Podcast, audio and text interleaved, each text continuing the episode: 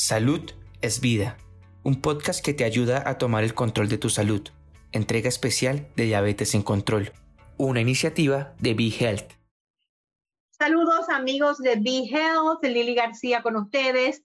Bueno, sabemos que una de las condiciones médicas con más prevalencia en Puerto Rico es la diabetes y específicamente la diabetes tipo 2. Eh, y sabemos también que eh, el paciente puede tener un excelente sistema de medicamentos, pero el estilo de vida y la forma en que maneja su condición va a ser una diferencia bien grande en su éxito.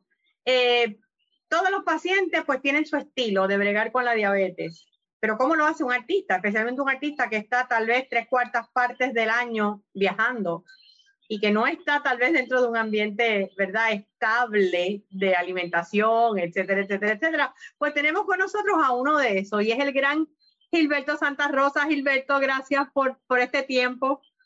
Gracias a ti, mi amor, y, gracias porque siempre tengo espacio en tus proyectos y en tus inventos y yo te agradezco eso de todo corazón y sabes lo que te quiero. No nos vemos todos los días, pero nos queremos mucho. Pero nos queremos mucho y, y quería aprovechar antes de entrar a este tema, ¿verdad? Eh, y felicitarte por ese Life Achievement Award en los Latin Grammys esta semana pasada. Eh, con tus cuatro hijos allí, con tu esposa Alexandra, o sea, tienes que haber sido un momento tan especial para ti. Sí lo fue, sí lo fue. yo me lo disfruté mucho y curiosamente me emocioné mucho porque yo, yo, yo, eh, yo tengo un sentimiento mezclado de de satisfacción, de orgullo, de, de, cosas y a la vez de incredulidad, porque yo decía, wow, tú sabes, eh, Joaquín Sabina, Mili Quesada, Fito Páez, entonces, serio, grande.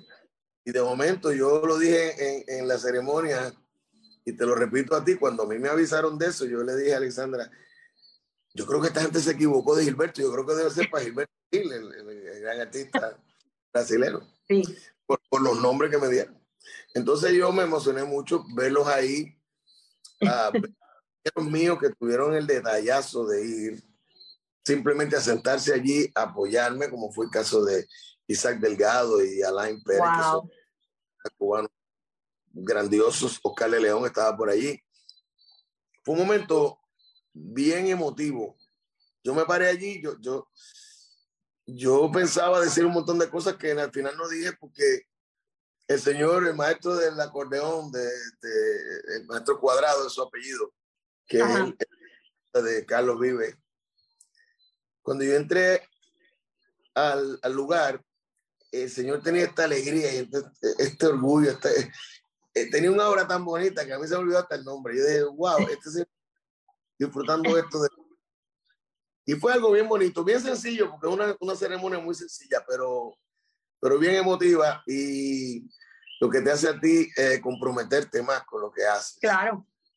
Es, lo, es que al final el saldo de, de, todo este, de toda esta situación. Yo, yo salí de ahí mucho más comprometido. Y lo que tú dijiste, tener mi familia ahí, parte, porque me, me, me hacían falta mis hermanas y me hacían falta mi papá, que desgraciadamente todavía vi. Y obviamente me hacía falta doña Ana, que en paz descanse. Claro. Este es mi nene. ¿Y, los nietos? ¿Cuántos nietos son ya? Son tres nietos. Son dos nietas y el varón, que es el mayor. Ok. Curiosamente, una de las nietas que tiene la misma edad de la pandemia, porque nació exactamente la semana que declararon el lockdown. Y y ahora, justo en estos días, es que yo voy a ir a poder conocerla personalmente. Porque todo o sea, que todavía no la conoce. No, así como estamos tú y yo, la conocí. Eh, porque yo tenía, tú sabes, como cuando empezó, ya abrió un poco y empecé la gira y todo, pues tenía yo mi reserva en cuanto a llegar aquí. Eh, seguir un protocolo de seguridad para la salud de las niñas. Así que tengo mi nieto de 8 años, mi nieta de cinco y esa nieta que tiene año y, y, ¿qué? Y, ocho y nada, hoy ocho meses. Sí, es la, espero que no le pongan pandemia de nombre. Eh, no. Hablando de, de, de, estos niños maravillosos que estoy segura que vas a ver crecer, eh, ¿Cómo te estás cuidando? Eh, si mal no recuerdo, llevas como 14 años más o menos diagnosticado con diabetes tipo 2. Por ahí, por ahí. Uh, yo aprendí... ¿Te tomó por sorpresa, Gilberto, cuando, cuando recibiste el diagnóstico? Sí, totalmente. Yo sabía que estaba pasando algo, yo sentía cosas, ¿verdad? Pero nosotros tenemos la mala costumbre de eh, autorrecetarnos o preguntarle al vecino o ese tipo de cosas que tú sabes que hacemos. Sí.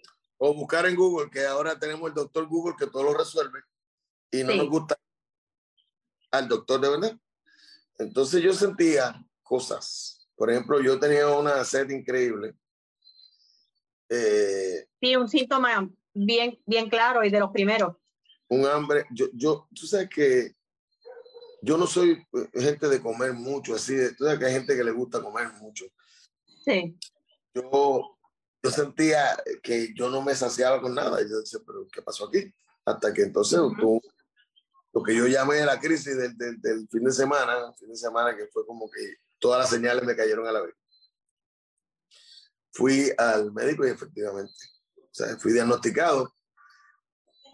Curiosamente, esa misma semana mi hermana mayor me había dicho, estoy preocupada porque salí con, con la azúcar un poco alta y, y qué sé yo, y yo le di todos los consejos y terminé siendo el diabético yo. Ninguna de mis dos hermanas. Ninguna de ellas. Pero tu mamá era diabética o no? Padre, los dos, sí. Y mi mamá fue una diabética que la diabetes le, le complicó la vida. Probablemente murió por complicaciones de, por la diabetes. Entonces, okay. este, la enfermedad manifestarse, tú sabes. Este, o sea, que te, cuando te dieron diagnóstico, me imagino que hay sustito.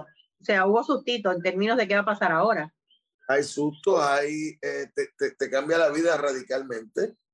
Tengo que decirte que como muchos de los pacientes, eh, a principio como que no le hicimos mucho caso, pero luego fuimos... La negación, la negación. La, y, y, la... Y sabes qué, Lili, la desinformación. Eh, los diabéticos que me están escuchando ahora, a todos los invito a que se informen, porque esta enfermedad tiene tantos y tantos mitos y tantas cosas que son reales y ciertas, que nosotros tendemos a confundirlas todas y cuando nos damos cuenta ya estamos en una cama o, ya, o estamos a punto de que, que nos apunten una de, los, de, las extremidades o, o tenemos sí, una... Sí. Y, es por ¿Y eso. eran tus miedos de primera intención? O sea, eso fue lo primero que pensaste. No, lo primero que pensé equivocadamente fue que, que yo lo podía eh, controlar sin hacer grandes cambios. ¿Tú Okay. sabes? Porque al principio, pues tengo que decirte que fui un diabético irresponsable. De Entonces, verdad. pues, y si tú supieras cómo me enteré, cómo fue que empecé a informarme. A mí me llamaron para hacer una campaña de un medicamento que eventualmente terminé usando, utilizándolo y me ha ayudado mucho. Y como parte de las farmacéuticas aquí, por lo menos en Puerto Rico, son muy serias. Sí. Y si vas a hacer una campaña de algo, te, te, te educan, te hablan. Y, y la doctora mía me, me, empezó a probar en ese medicamento. Y a través de esa campaña fue que yo me empecé a enterar de muchas de las cosas, a separar el mito de la realidad. Y así fue que Okay. pude, pude. Tengo que decirte que hay, como dice un amigo mío, hay espacio para mejorar. Y que de vez en Claro, cuando siempre. esté bien y baja un poquito la guardia y hace un par de disparates, pero la realidad es que la enfermedad es muy seria, que también controlada, tú puedes tener una vida totalmente normal. Totalmente normal. Yo ayer, ayer mismo estaba yo con una amiga que también diabetes tipo 2 eh, y estaba utilizando insulina ya. No sé si tú has llegado a utilizarla en algún momento. Gracias a Dios, no, yo, yo no estoy en insulina. No, Y- en el caso de ella sí, y, y ha perdido casi 70 libras y ya no está usando insulina. ¿Entiendes? O sea, ya está en otro medicamento, pero está controlada. Eh, y fue con el cambio de peso. Tú has, tú has bajado bastante de peso. Sí, igual falta, tú sabes que la pandemia nos golpeó a todos, pero falta, falta, pero, pues sí, tuve que, y tú sabes quién, y tú conoces bien, a Dana Mirón, Sí, Eh, claro, Dana, la esposa de Luisito Figueroa. Sí, nutricionista. es mi comadre, es nutricionista, y cuando la doctora mía me dio un mes, Ahí fue que yo caí en tiempo de verdad. En tiempo. Me dio un mes, me dijo, si tú no resuelves esto que yo tengo aquí, lo próximo, el próximo paso es insulina. Entonces yo me declaro cobardísimo. Yo le tengo terror a las agujas. Y dije, esto está pinchándose no sé cuántas veces. No, no, no era. Salí corriendo y hablé con Dana Miró, que Dana es nutricionista y es mi comadre. Y yo pensé que, le dije, mira, Dana, necesito hacer una, una, un régimen para... Cambiecito. Y yo pensé que ella me iba a decir, bueno, pues hasta aquí, hasta aquí. Y me dijo, no, señor, envíame tus análisis. Cuando los vio, Vigoró y Dana me esperaron un domingo que yo llegué de casa, de viaje a mi casa y estaban los dos sentados así. Y yo dije, bueno, qué bueno que vinieron. Y me dice Dana, qué bueno que vinieron. Siéntate ahí, que te voy a poner el tiempo, porque si tú sigues así, no hay quien te salve. Vas mal. Y entonces yo, eh, gracias a todos esos ajustes, logré bajar de peso, logré nivelar mi, mi nivel de azúcar. Y de vez en cuando, que cuando hago las trampas, pues también logré llamarme a capítulo, porque no, no me voy a presentar aquí como un paciente ejemplar, porque sería mentira.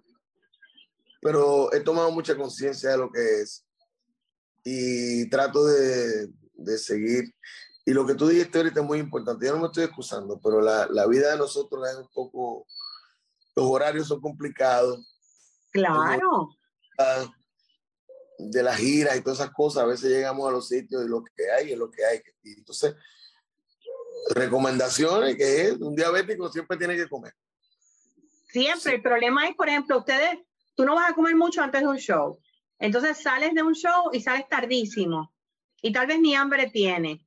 Eh, entonces, eh, eh, ¿cómo tú manejas eso? Porque obviamente cuando estás en la casa, pues ahí está Alexandra, que es excelente cocinera y que me imagino ah. que te tiene el truco mangado. Y una policía, además. Sí, es policía. Ella no, no, no permite que uno se salga. desarreglo. Yo lo hago, lo hago en la calle. Pero, pero que, que hay una serie de alimentos que tú deberías ingerir a, horas. Hay lugares que lo que hay es lo que hay. Pues entonces, ¿qué, eh, eh, ¿cómo tú contrarrestas eso? Cantidades. Entonces, eh, lo sustituye por cantidades. Y, y, el, y el elixir maravilloso, de todas esas cosas que ustedes le, le hablan y le cuentan, el agua. Sí. El consumo de agua es, vital para, para, eso. Te ayuda ¿Y tú te obligas a beber agua o eres de las personas que usualmente, porque tú sabes que hay gente que viene que obligarse? Yo, me, yo, me, yo, me, yo soy de los que me tengo que obligar. Sí. Yo soy de los que me tengo que obligar. Eh, entonces, lo trato de hacer pues a la, a la hora que pues, en la, en la comida, ahí tú tienes una cantidad de agua importante. Uh eh, eh, eh, hay unos productos ahora que tienen, que es agua. Lo que pasa es que te, da la sensación de que te estás tomando otra cosa. Otra cosa, tiene un saborcito, sí. Y entonces yo eso lo uso bastante. Hay unos que son mejores que otros, ojo con eso, porque igual el sodio puede ser un, un problema. Claro. Este, pero conseguí una línea ahí que no estamos para anunciar a nadie aquí, pero es y con eso también. Entonces voy manejando. Eh, aprendí a eso. Yo no era mucho de tomar agua. Bajé el consumo de muchas cosas. ¿Cuál era, eh, pues, ¿Qué es lo que más difícil se te ha hecho dejar? ¿Eres dulcero, por ejemplo? Totalmente. Totalmente. Como yo le digo a la gente, yo, yo, soy, eh, yo soy dulcero químico, porque hay gente que, que le gusta la fruta, por ejemplo. A mí me gusta la fruta procesada, sabes? Procesada. Y, y, ha sido duro, eso ha sido duro, eh, eh, romper con eso. Todos los que me conocen saben que a mí me encantan las donas, que me hacen muchísimas bromas mis amigos con eso. Eh, pues yo... Pero las donas ahí sí que no, ahí no, hay break. yo lo que, lo que hice fue que cuando hago un desarreglo, pues obviamente no me puedo comer siete donas ni ocho, yo como una dona y, sufro, me sufro las otras seis. sí, porque no quiero que la gente vea esta entrevista y piense, o esta conversación. Claro. ni que les estoy mintiendo, ni que yo soy el, rey de la disciplina. No, no, no, no. Trabajo entrar en una disciplina a favor de mi salud, que posible estilo de vida me lo hace más difícil. y el ejercicio me imagino que no hay tanto. El ejercicio este, creo que se murió, creo que lo están velando. Es que es difícil nuevamente, o sea, cuando estuviste en la pandemia, que estuviste prácticamente acuartelado en Puerto Rico por más de un año, casi sin salir, eh, eh, era una cosa, pero entonces ahora de repente has vuelto a viajar y estás en gira todo el tiempo. Exactamente. Y yo eh, en ese aspecto pues tengo mucho por, mejorar. Yo estoy en un proceso ahora, el año que viene yo voy a cumplir 60 años. Ay, bienvenido a los 60, te va a encantar. Pues, te voy a decir que es la primera vez que eso me trabaja. Yo, yo no había pensado ni los 30, los 40, los 50. Los 60, yo, oye, voy a cumplir 60 años. Entonces yo me quiero para esos 60 años. Mi querido hermano Tony Vega, en una ocasión, cuando yo cumplí 58 años, o sea, hace un año, me escribió una felicitación de, de cumpleaños. Yo le escribí a él y le puse, aquí voy detrás de ti, rumbo al, al sexto piso. Él me escribe y me contesta y me dice, quiero advertirte que las habitaciones del sexto piso son más incómodas que las del quinto. Así que yo me estoy preparando para llegar lo más saludable posible a esos 60 años. Eh, el ejercicio tengo que incluirlo en la, en la rutina. Eh, y ¿Cómo, ¿Cómo, te monitoreas tú el, azúcar? O sea, eh, ¿tú mismo te la monitoreas? Sí, por periodos de tiempo muy bien y por otros periodos de tiempo lo dejo a, a, los, algarete. a, los algaretes, a los, laboratorios de rigor. Eso sí, en mi defensa tengo disciplina con los médicos. Me mantengo bastante... Porque también, eh, a mí me gusta también, sí, tú te puedes monitorear, pero siempre me gusta que un, que un profesional te mire y te diga, y oye, va por buen camino, está equivocado.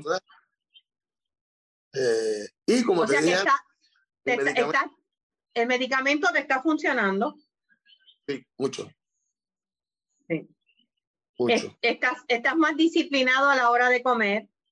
Eh, eh, en cuanto a la bebida, ¿cómo lo bregas? Porque yo sé que, digo, nos hemos dado el vinito junto unas cuantas veces, o sea que yo sé que de vez en cuando te lo Pero es un vinito. Yo, yo no, yo puedo estar meses y años sin darme un trago porque yo no, yo no soy tomador. Yo, yo tomo, por ejemplo, voy a con Lili García a almorzar o algo, me damos un vinito y la pasamos bien. Pero yo no soy un tomador de todos los, fines de semana, ni de todas las noches ni canto con un trago en la tarifa. O sea, yo no hago eso. No, no explico, es como, honestamente, el que no tenga que tomar, no tome, porque, y yo soy así, yo, yo no cambio, tampoco le voy a dar uh, el anuncio a otra marca de refresco, pero yo, yo no cambio un, un trago del, del mejor de los whisky por un tal. Un refresquito. Eh, aquel que es un refresquito de soda para que nos esté viendo, que nos entienda. Claro, que tampoco te conviene mucho, pero de vez en cuando. No, bueno, pero lo que te quiero explicar es que yo no, yo no soy tomador y nunca ha sido un problema para mí. Y si mañana me dicen, ni el vinito que te das con Lili te lo puedes dar, yo lo echo para el lado y estoy andando. Ahora, la, dona de vez en cuando sí, eso. La dona de vez le pego su charrascazo. Ah, ah, ya te hablé de las cantidades. Claro, claro. Trato, yo no trato, miento. Alexandra trata. Ella me compra cuanta vaina de esa hay. Ah, yo le digo de broma que ella, ella compró un helado el otro día que era sugar free, fat free y ice cream free. Era una cosa ahí. Era hielo con color, básicamente, lo que yo te digo. Era un trámite, era un trámite, era como para llenar el trámite pues trato de, hay muchos sustitutos de eso que, que, a mí me gustan, hay otros que no. Uh, Pero vas probando y, y, lo importante es que tengas el, el control y que estés consciente Eh, ¿El cuerpo te da señales? O sea, ¿tú sientes síntomas cuando sabes que te estás mandando? O... Eh, sí, a veces cuando me están mandando, otras veces cuando, cuando te, ahorita dijiste algo muy importante, cuando tú saltas las comidas. Sí, cuando brincas. Cuando te brincas, la, tú, tú, lo sientes. en el caso mío, te, empieza, te empiezan a temblar las manos y todo, porque tú tienes que tener, y de hecho, lo más recomendable es hacer las meriendas, que es lo más difícil. Lo más difícil por el itinerario, porque sencillamente tú te tienes que acostumbrar a comer cada tres horas. Claro. tú sabes, no es lo usual. Entonces tú de momento equivocadamente piensas que no, que no, que, que, o estás lleno o lo que, whatever.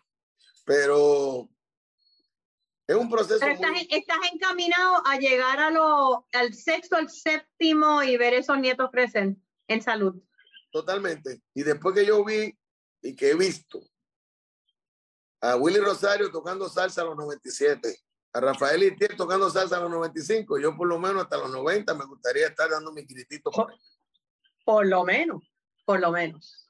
Así que eso es lo importante. ¿Y qué le dirías a aquellos que tal vez están siendo diagnosticados ahora y que les está entrando, ¿verdad? El, el temblequeo, como tal vez tú lo sentiste en aquel momento hace 14 años.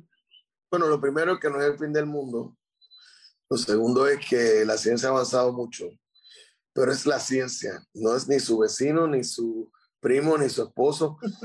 Eh, vaya y consulte con su médico, verifique eh, su condición. Cada, la condición es una pero los individuos somos muchos. Es decir, cada organismo es diferente, reacciona diferente a diferentes.